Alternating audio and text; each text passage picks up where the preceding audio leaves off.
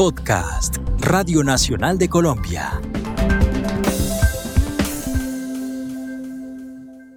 Si tú crees que estás siendo víctima de cualquier tipo de violencia de género, recuerda que existen lugares como la Secretaría de la Mujer o la Línea Púrpura a donde puedes acudir por ayuda o acompañamiento.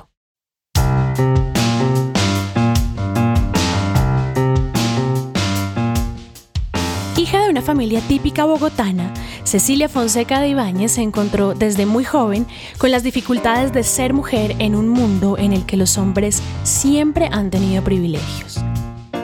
Desde casa hasta la universidad y claro, en el espacio profesional, para ella como para muchas mujeres de la época, hacerse notar fue todo un reto.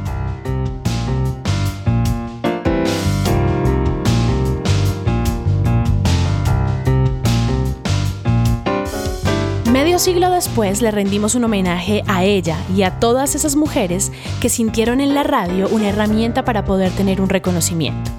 Bienvenidos una vez más a esto que es Voces por Correspondencia, un podcast de la serie Retazos de Antaño de la Radio Nacional de Colombia.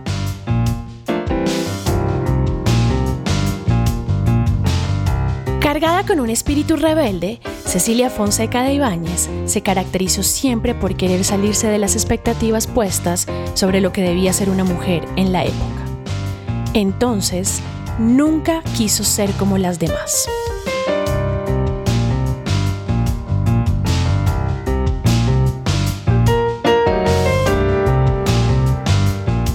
La vida la llevó a casarse con un poeta y no con un militar, como hubiera querido su familia. Y por eso, también, se abrió espacio en círculos importantes de la cultura capitalina. Su programa Aquí le resolvemos su caso no fue el único lugar en donde su voz fue fundamental. También hizo parte de programas culturales en donde la música y las ideas liberales fueron protagonistas todo era lo que yo escribía y hacía. Eran unos libretos que se llamaban, por ejemplo, Momentos y Paisajes de Colombia, en los cuales mm, se hablaba sobre la historia y la geografía de Colombia dramatizados. Y dramatizados con el grupo de radioteatro grande, el que dirigía Bernardo Romero. Entonces se hacían esos programas Momentos y Paisajes de Colombia. Después se hizo un programa sobre la danza, una historia de la danza con ilustración musical de los ballets. Y todo eso, pero todo eso lo escribía yo todo eso yo lo escribía y lo organizaba y, ahí aprendí a hacer libretos, ahí aprendí lo que significa la responsabilidad del trabajo de radio que parecen haberlo olvidado con tremenda incapacidad. Por ejemplo, hoy no se hace un libreto. No hacen un libreto para nada, no saben hacer un libreto, no importa.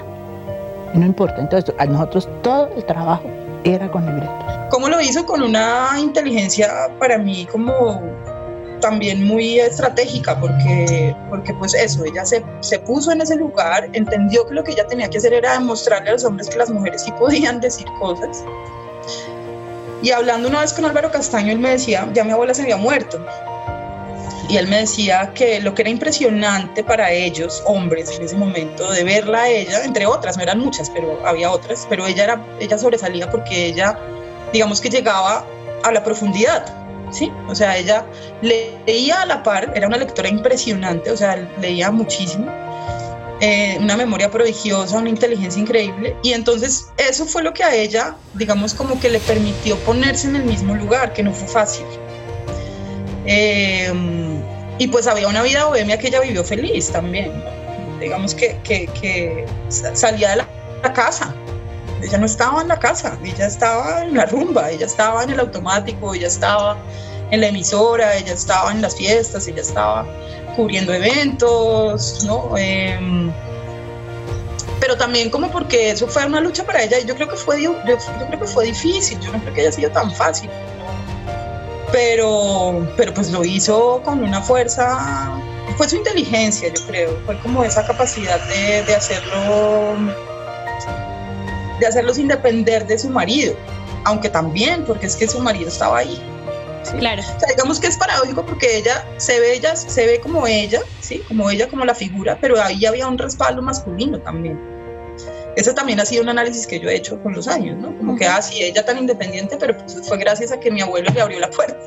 Si no hubiera sido mucho más difícil, yo creo. Pues es, es una especulación, yo esto Digamos que así como tan literalmente nunca lo hablé con ella, pero... Y también su carisma, era súper carismática, entonces los manes la amaban. Claro. Sí, entonces la, la, dejaban entrar, ella era como otro más de ellos, porque tenían unas discusiones a la par, porque tenía unas conversaciones digamos, muy, muy similares porque, pues sí, la vieron, las, la recibieron, le abrieron la puerta y ella se ganó ese espacio y, y lo logró. Pero, pero incluso hoy sigue siendo difícil esto, ¿no? O sea, si uno entra en un espacio muy masculino, todavía es difícil.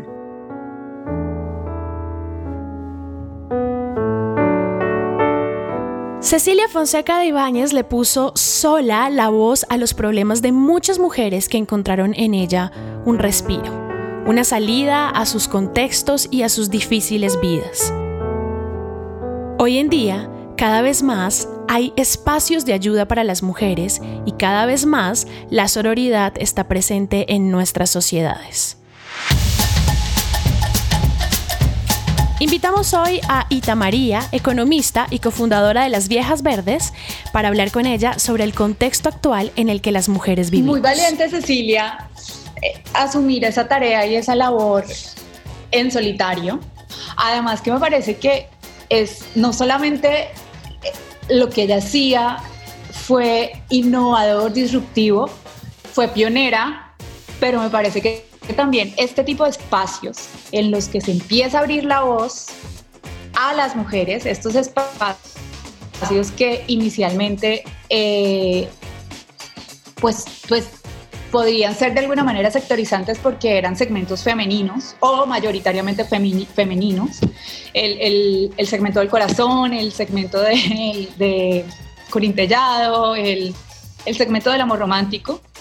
Eh, sí, los, los, espacios para mujeres. Finalmente, pues la mayoría de las personas que, responden en, que respondían eran mujeres. Y a partir de ahí, de esos espacios, empiezan a hablar de estos temas y de estos asuntos en muchos otros medios.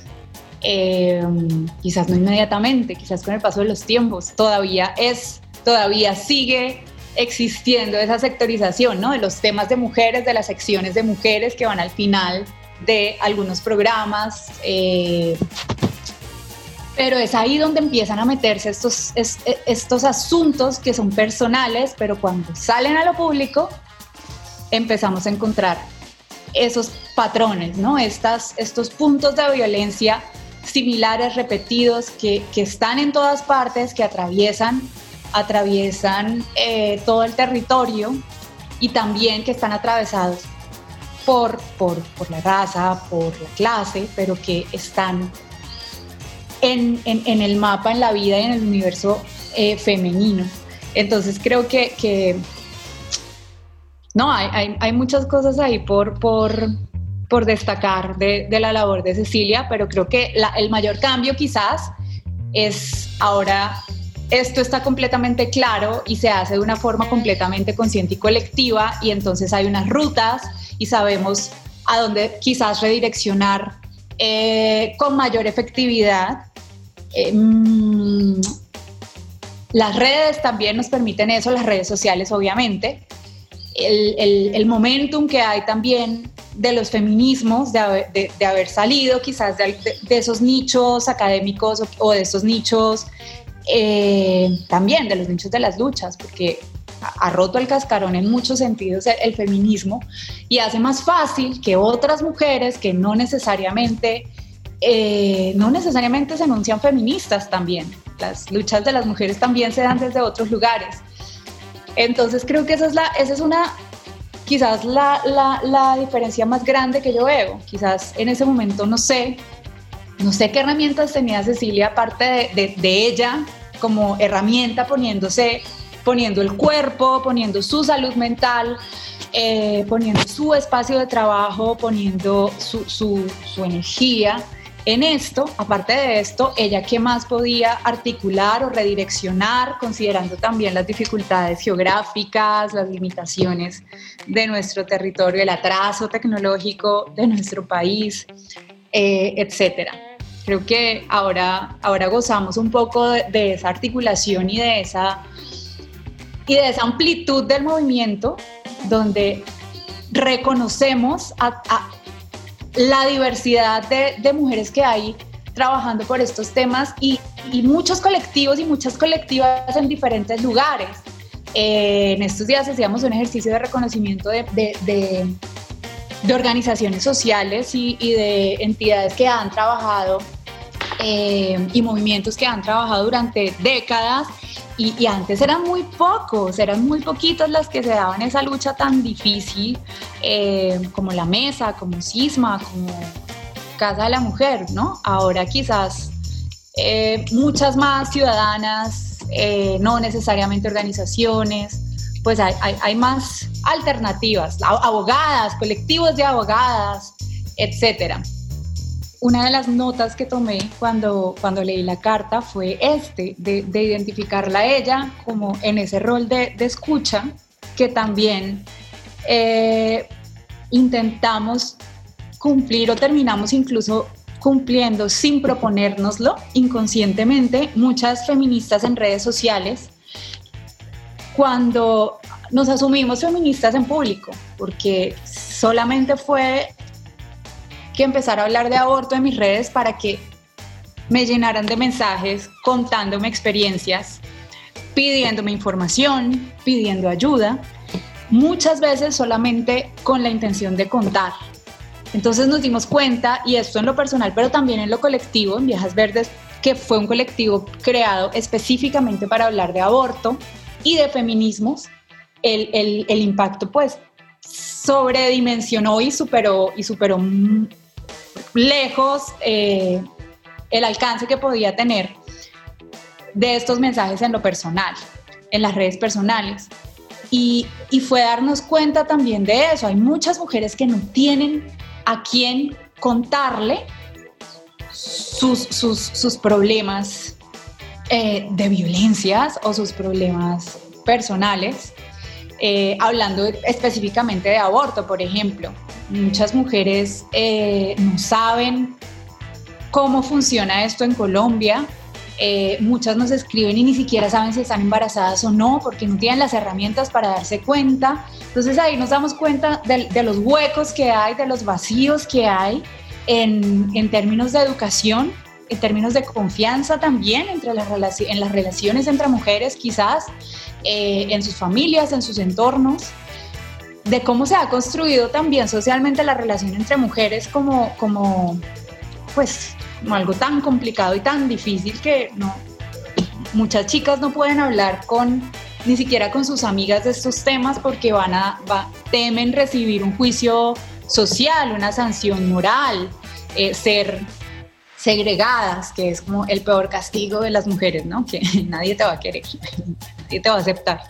Entonces, eh, esa, esa necesidad de ser escuchadas y esa necesidad también de, de pues de, de, tener una amiga feminista y creo que muchos espacios digitales y muchas feministas en redes terminan llenando esos espacios. Y, y, volviendo a Cecilia, siento que ella era la amiga feminista de todas estas mujeres que le escribían las cartas sin que ella lo supiera y sin que ellas lo supieran, pero ella era eso, porque el, el, muchas veces la necesidad de simplemente sacarlo, desahogar, desahogarse y contarlo, así no hubiera respuesta, ya era un avance porque no tenían con quién más hacerlo. Eh, muchos lo hacían desde el anonimato, me imagino, leyendo la, la firma de, de, de, la carta que yo leí. Eh, y siento que hay también un ejercicio de contención y de desahogo ahí, siendo esa voz, siendo esa persona a la que las otras chicas saben que le pueden llegar a contar. Cuando tú asumes este, esta vocería o esta banderita, cuando te pones el, el, la bandera del movimiento, sea el pañuelo verde, sea el pañuelo morado, sea decir, ponerte feminista en, tus biografías.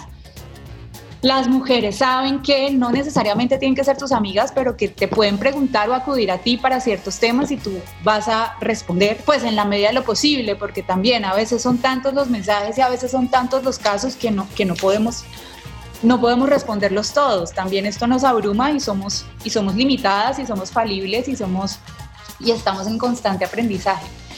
Pero eso, eso sentí con ella. Creo que, eh, y, es, y es bonito ver también cómo, cómo, cómo se replica esa imagen o ese rol ahora de una forma eh, pues mucho más masiva.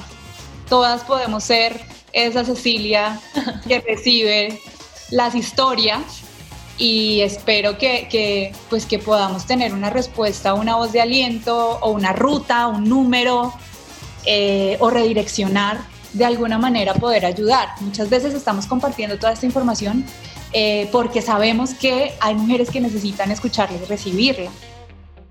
La radio fue entonces para Cecilia Fonseca de Báñez un espacio de trabajo y de responsabilidad. Pero también, y sin darse cuenta, fue una herramienta para reivindicar la posibilidad de ser mujer y hacerse un nombre en un espacio en el que antes no existía mucha posibilidad de serlo. El valor de un nombre como el de Cecilia Fonseca en la radio no fue solamente el de hacerse un lugar ella misma, sino el de alcanzar a más mujeres y darles también a ellas, a través de las cartas, la posibilidad del reconocimiento en un mundo que hasta entonces no era el de ellas. Conoce algunas de las cartas que recibió Cecilia Fonseca de Ibáñez y que inspiraron este podcast Voces por Correspondencia de la serie Retazos de Antaño en www.radionacional.co.